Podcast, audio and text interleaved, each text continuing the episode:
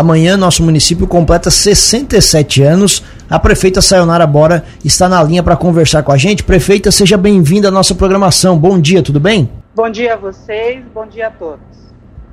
Prefeita, qual é a programação que vocês prepararam para o aniversário de Lauro Miller? É, muito nos alegra em falar sobre isso. É, Lauro Miller amanhã completa 67 anos de emancipação e realmente é, eu acho que de todos os anos vai ser o ano que a gente vai ficar é, mais em êxtase devido às nossas aquisições. Então a gente começa às 9 horas da manhã com a Santa Bárbara cantando o nosso hino, que é maravilhoso, que, meu Deus, a letra dele é esplendorosa. Depois vai vir a. Deixa eu me lembrar. A, é, ah, tá. Depois vem o Espaço Som, vem a benção do padre. É, amanhã é, vai ser o primeiro apito da locomotiva, porque a gente recuperou isto. Uh, de Pedras Grandes não tem, e a gente quis remeter o passado com esse apito. E realmente, assim, quando estive lá várias vezes na ferrovia, quando toca o apito, mesmo a gente que não vivenciou, né, porque foi perdido o trem aqui em 74 com a enchente. Então, quem nasceu antes disso, em 74, tinha talvez 4, 5 anos, lembra. E a gente percebe isso quando a gente vai agora lá na, na, no turismo, as pessoas de idade, sabe, com todo o saudosismo, pessoas que, que contam histórias. Eu acho que essa locomotiva veio realmente para resgatar o nosso passado, resgatar a cultura. Quando a gente foi atrás dela, na realidade, eu não tinha só pensado nisso. Eu acho que nenhuma de nós pensou nisso. Eu tinha pensado mais no turismo. Mas quando ela chegou, que a gente viu o, a, a receptividade do povo, eu entendi como foi grandioso essa missão para gente. Depois vai ter o corte do bolo, o bolo é pequeno só, né? Porque os, os, pedaços vão ser dados certinho, como a gente tem feito todos os anos. A pandemia nos ensinou isso. E vai ter mais, é, food truck, vai ter os cervejeiros, artesanato, é, pipoca para as crianças. Vai ser uma bonita festa ali em torno do turismo.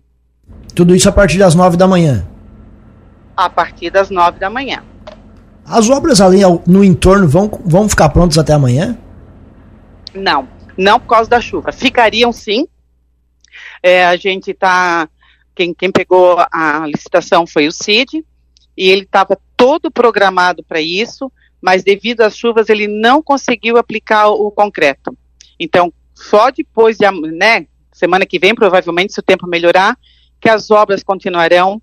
Ali vai ficar uma praça para o turismo. Nós, nós já ganhamos o vagão, a ferrovia, e nós vamos reformar e depois vamos chamar, fazer um credenciamento, um chamamento público para que pessoas interessadas em fazer uma cafeteria, uma sorveteria, ocupem aquele espaço. Isso a senhora acha que vai ficar pronto ainda em 2024? Acho, porque a Silvana, do, da, do Museu Ferroviário, diz que ela está terminando os papéis né, do, do vagão, porque já foi nos dado pelo Benoni, e eles têm lá um restaurador. Então, acredito que é de madeira, né? Então, acredito que a parte de, de restar o vagão vai estar pronto. O resto a gente vai colocar no credenciamento para quem se habilitar. A locomotiva, prefeita, ela tem monopolizado as atenções aqui no nosso município nos últimos dias, com muitos elogios e algumas críticas. Algumas dessas críticas até direcionadas ao projeto ali do entorno do, da sede do Ecomuseu. O que, que a senhora pensa sobre isso? Tô acostumada, né? estou acostumada, não tenha nem dúvida, sempre é um cabo de força. Mas o que é que eu penso? Aquele espaço ali é um espaço com escritura do município, é um espaço que tem que ser utilizado pelos turistas com segurança, não tem como carros cruzarem ali, tá? O nosso estacionamento vai ser na parte posterior. E assim, Tiago, quem, quem vai em outras cidades, nem sempre tu consegue estacionar ao lado daquilo que tu vai ver. Se tu vai, vamos dar um exemplo, vamos nem lá fora, Florianópolis, Palácio Cruz de Souza. Tu não consegue estacionar na frente. E eu sei, eu sei que teve uns dois ali, eu sei, eu acompanhei tudo, mas infelizmente a gente não tem o que fazer. Porque no projeto original, aquele espaço primeiro ali, depois que termina as palmeiras, vai ser feito receptivo do turismo. Para o museu voltar a ser só museu, para que a gente possa procurar mais acervos, mais que, que, identifiquem a nossa história. Já vi pessoas dizendo: olha, se tiver espaço, eu vou trazer sim, eu tenho isso, eu tenho aquilo. Então, esse é o nosso objetivo. Mas em críticas, tudo bem, estou acostumada.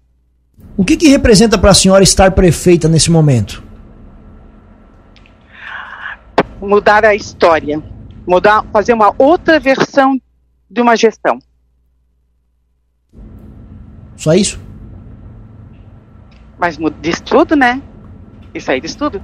Se eu estou tentando mudar a história do município em botar uma administração limpa, clara, transparente, sem corrupção, sem jeitinho para cá, sem jeitinho para lá, sem outras coisas, eu acho que já é uma boa coisa. Investir o dinheiro público tá, na cidade, não fazer empréstimos, meu Deus. Para mim, isso é estar prefeito. Cuidar do povo. Nós estamos cuidando, independente de obras, agricultura. Na saúde, então, o nosso avanço, avanço foi espetacular. E se, se a gente pensar que no passado, cada paciente ganhava quatro pacotes de fralda para o mês inteiro, hoje eles ganham de 14, 15, 17, conforme o tamanho, isso aí já é uma decência para o ser humano. Nós aumentamos toda a parte de exames, aumentamos raio-x, aumentamos TFD, fizemos um centro de especialidade, onde hoje vem oftalmo, neuro, pediatra, gineco, otorrino, cardiologista, infectologista, psiquiatra, endócrino, vascular e ortopedista. As pessoas não precisam mais pegar ambulância para ir consultar em outro lugar, para gastar, chegar lá, ficar às vezes esperando por horas. Hoje o especialista vem aqui, então, assim, ó, esse, esse olhar a nossa administração tem, em todos os sentidos, na saúde, na educação, a gente investiu muito na educação, e essas coisas, às vezes, Tiago, não sou eu que tenho que falar. Na realidade, são as pessoas que vivem e as pessoas que fazem a gestão. Então, assim, a secretária da Saúde, a Vandinha, a Renata, são essas pessoas. Olha o esporte, o quanto a gente investe em esporte. Na agricultura, então, nem se fala. Obras, não tem, sabe? Se eu, se eu tiver que falar aqui contigo, vai, nós vamos ficar até amanhã. Não queremos, queremos conversar com a senhora, inclusive aqui no estúdio. Para a senhora, qual é, quais são os maiores desafios de Lauro Miller nos próximos anos?